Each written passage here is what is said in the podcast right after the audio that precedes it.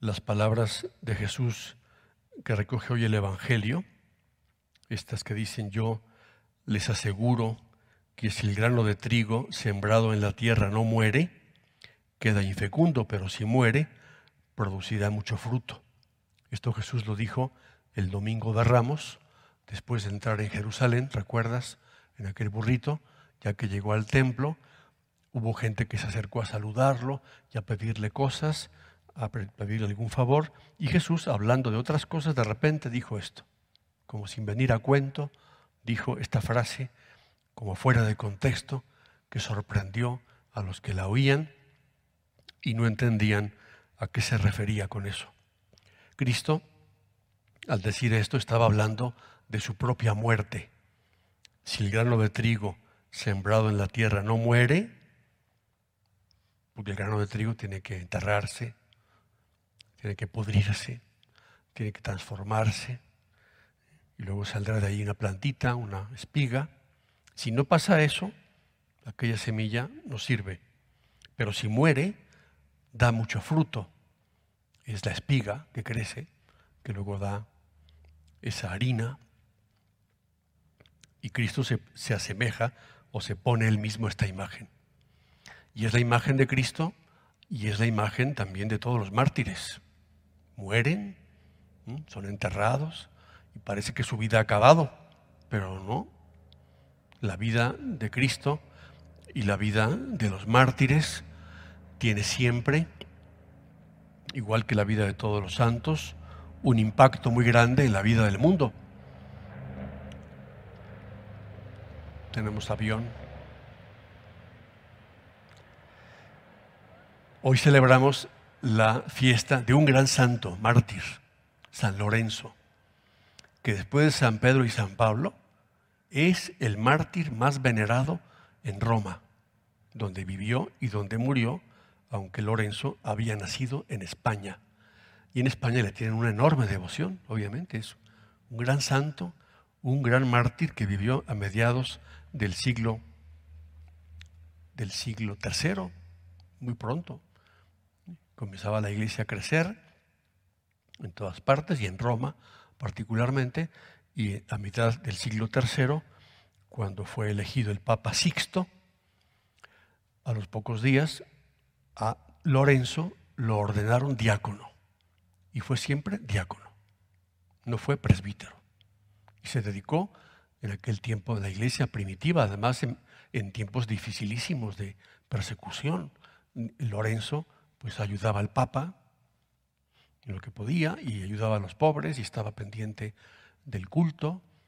Sin ser sacerdote, pues hacía una gran labor de ayuda. Y cuando se desató la persecución tremenda, el Papa fue llevado al martirio. Y Lorenzo había sido le habían confiado a Lorenzo que guardara todas las limosnas de la gente, que administrara las limosnas que daban los cristianos, para que Lorenzo las, con esas limosnas pues, distribuyera lo que podía para los más pobres, los más enfermos. Cuando murió el Papa, mártir fueron tras Lorenzo y entonces le dijeron, danos todas las riquezas de la iglesia. Y dijo Lorenzo, sí, cómo no. Bueno, no dijo así, pero dijo sí, pero esperen un poquito, déjenme juntarlas. Y entonces pensaron los romanos estos que lo perseguían, no, pues seguramente debe tener un montón de dinero. Si tiene que juntar todo, tendrá monedas de oro y joyas y, bueno, pues se frotaron las manos pensando que Lorenzo les iba a llevar un montón de dinero. Las riquezas de la iglesia, le dijeron. Danos las riquezas de la iglesia. Y a los tres días se presentó ante la autoridad Lorenzo, rodeado de montones de pobres, de enfermos, de lisiados, de leprosos. Dijo, ellos son las riquezas de la iglesia. Y se enojaron más entonces estos y le dijeron, te vamos a matar pero vas a morir lentamente. Y entonces se cuenta que lo amarraron a una parrilla metálica y lo quemaron a fuego lento. Y también por todas partes, ¿eh? lo iban cambiando. Y Lorenzo llevó aquel martirio con gran serenidad. Así se le representa, con una parrilla en la mano, asado, o sea, asado, se murió. Yo pienso siempre, ¿no? Danos las riquezas de la iglesia, ¿no? ¿Y cuáles son las riquezas de la iglesia?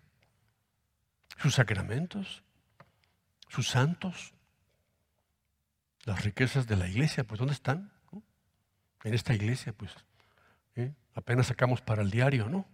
Con la limosna, y ahí vamos, ¿no? Sacamos ahora menos, ¿eh? Con la pandemia, con grandes dificultades económicas aquí.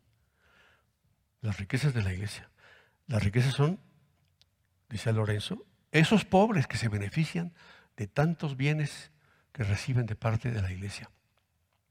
Pues igual que Cristo, Lorenzo fue como el grano de trigo, machacado, enterrado. Y como se dice siempre, los mártires son siempre semillas de nuevos cristianos.